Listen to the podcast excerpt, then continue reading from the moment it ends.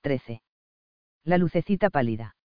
Los sabios ignoran cómo y para qué encienden sus lucecitas las luciérnagas, los poetas, los poetas han dicho muchas tonterías a propósito de esos gusanos, los chiquillos de Cecebre afirman que el vermes luminoso oculto en el zarzal es una viejecita que cuida el fuego de su cena de harina de maíz.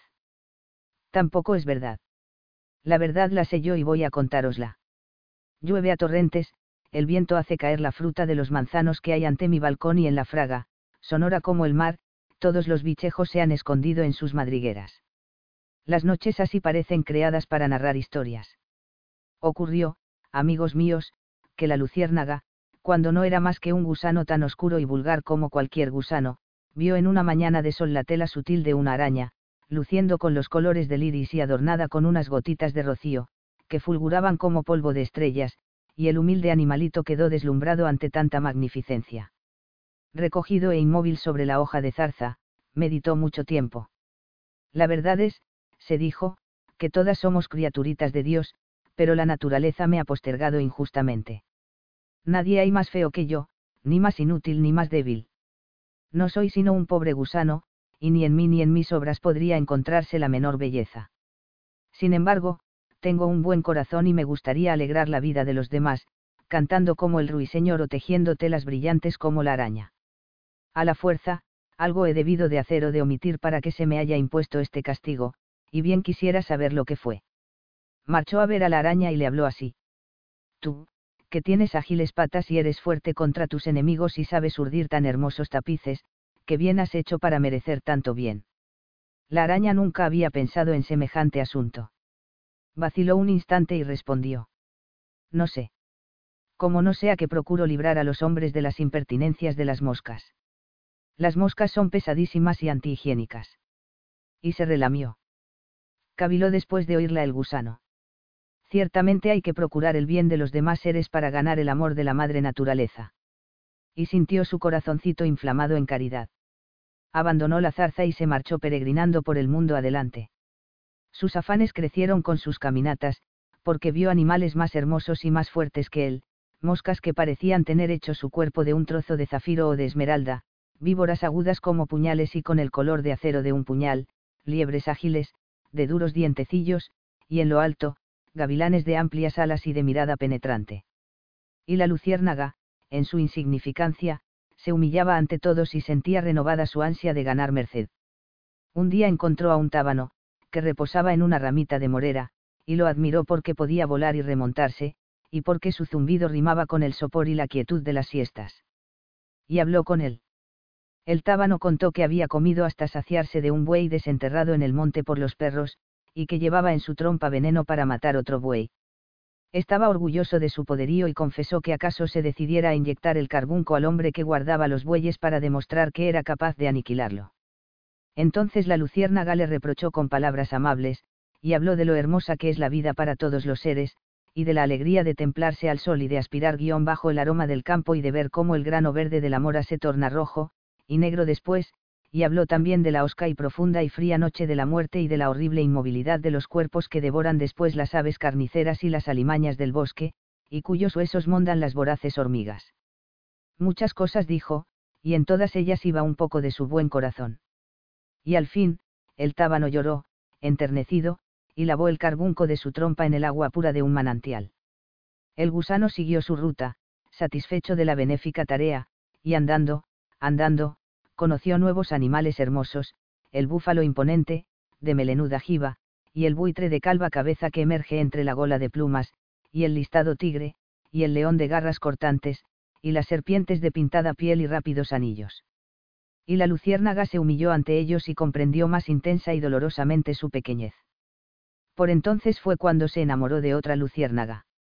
Durante algún tiempo pensó en desistir de sus ansias de perfección y crear una honrada familia en cualquier frondosa mata de la selva, pero le conmovió el dolor de un rival. Otro gusano que amaba a la misma luciérnaga quiso olvidar en la muerte su fracaso. El vermes peregrino lo contuvo. Sé bueno con ella, dijo, yo seré el que se vaya. ¿Cómo podré pagarte este favor? Le preguntó el rival. Poned mi nombre a vuestro primer hijo. Así se hará, ofreció el gusano afortunado con tan profunda emoción, que se olvidó de preguntarle cómo se llamaba. Aquel sacrificio fue muy doloroso para el peregrino y aún le pareció que la herida causada por el renunciamiento en su corazón no curaría nunca, pero se fortaleció pensando que había procurado la ajena felicidad.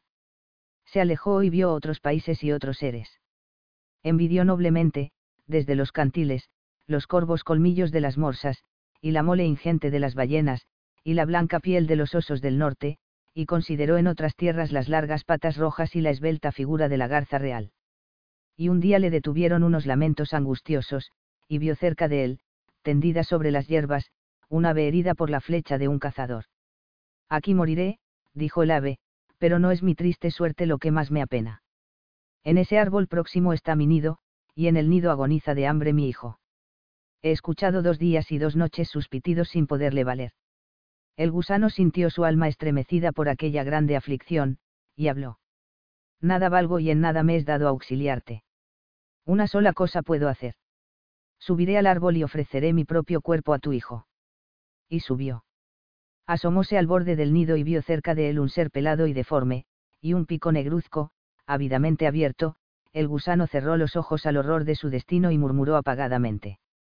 Aquí estoy. Pero el abierto pico no avanzó hacia él. Había muerto ya el polluelo. La luciérnaga bajó del árbol y continuó su caminata.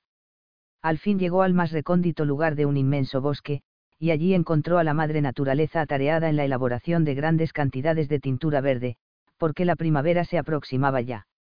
La luciérnaga se postró en el polvo, deslumbrada por la esplendidez de la visión, y esperó el permiso para exponer sus cuitas. Madre, dijo, cuando le fue otorgado, lo que tú haces bien hecho está siempre, y yo no soy sino el último de los gusanos. Es tu clemencia y la generosa bondad con que repartes tus gracias las que me animan a venir junto a ti.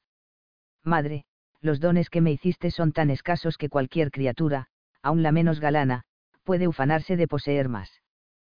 Cayó. La diosa, soberbia, ni aun se dignó mirarle. Madre, continuó, desde que abandoné mi zarzal para venir a implorarte se han secado y vuelto a nacer varias veces las hojas de los árboles, y en todo ese tiempo me he dejado guiar como de un lazarillo por mi buen corazón. He limpiado un aguijón de ponzoña, salvé algunas vidas, preferí al bien propio el contento ajeno, ofrecí mi propio cuerpo al último sacrificio. Amé a todos los seres. Hazme una merced de belleza. Y la diosa siguió con sus grandes ojos misteriosos fijos en el confín. Sin embargo, gimió el Vermes, que ha hecho mejor que yo la araña. Y tú has enseñado a la araña a tejer sus telas sutilísimas. La madre naturaleza habló. Son trampas mortales. Y pusiste marfil en los cuernos del rinoceronte. Porque con ellos abre el vientre de sus víctimas. Y diste corpulencia a la ballena. Porque en cada una de sus comidas perecen millares de seres. También has pintado bellamente la piel del tigre para disimularlo en el cañaveral cuando aguarda a su presa. Entonces, exclamó el gusano, tú no eres sino una deidad monstruosa, enamorada del mal, que te nutres del sufrimiento y de la muerte de sus propias criaturas y otorgas más a las feroces. El camino del bien pasa muy lejos de tu pecho insensible. Y volvió a su zarzal.